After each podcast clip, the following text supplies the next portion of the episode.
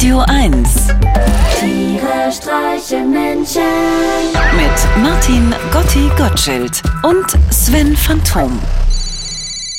Hallo Gotti. Sag mal, Sven, hast du dir im Laufe deines Lebens eigentlich auch so einen Tick zugelegt, um besser klarzukommen? Äh, was denn für ein Tick? Na, einen Tick, ein Spleen, eine Macke. Wie die eine Dame aus unserer Stammbar, die immer nur rote Sachen trägt. Oder unser einer Musikerkollege, der seine Hosen nicht mit einem Gürtel, sondern mit einem Schlips fixiert. Oder wie Mariah Carey, die an drei Tagen der Woche nur lilafarbene Nahrungsmittel isst.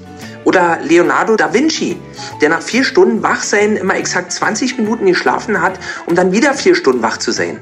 Oder Tom Cruise, der sich regelmäßig Nachtigallkot ins Gesicht schmiert, damit seine Haut glatt bleibt. Oder Katy Perry, die sich sechsmal am Tag die Zähne putzt. Oder Friedrich Nietzsche, der ausschließlich im Stehen geschrieben und gelesen hat, weil er Sitzen für ein Zeichen von Schwäche und Erschöpfung hielt. Oder Pythagoras, der Gemüse so sehr hasste, dass er selbst seinen Schülern verbot, es zu essen und zu berühren. Oder Ludwig van Beethoven, der am liebsten in Unterwäsche komponierte. Oder Rupert Grint, der Ron Weasley aus den Harry Potter Filmen, der Röntgenbilder vom legendären Stuntman Evil Knievel sammelt, auf denen dessen gebrochene Knochen zu sehen sind. Oder Mark Zuckerberg, der jeden Tag das gleiche T-Shirt trägt, um Zeit zu sparen. Oder mein Freund, der beim Kacken immer eine Orange isst. Nee, hab ich nicht.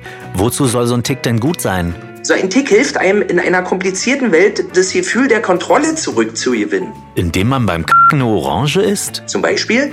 Oder ein Käsekuchen vorm Schreiben. Wie Stephen King. Hm, also ich drücke hier im Studio immer auf so einen Knopf, damit das Mischpult Strom kriegt. Ist das auch schon ein Tick? Drückst du den Knopf mit dem Zeigefinger? Ja.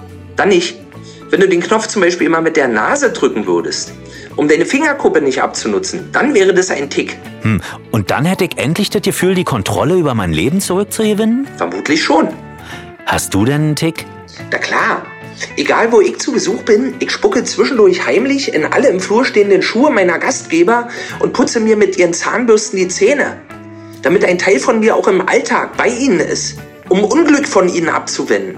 Ähm, Gotti, sag mal, warst du erst neulich bei mir um... Und ist dir seitdem irgendwas Schlimmes zugestoßen, Sven?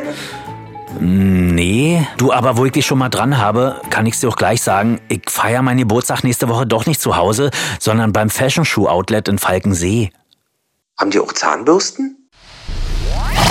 Tiere streichen Menschen. Jetzt auch als Podcast. Auf radio1.de und natürlich in der Radio 1 App.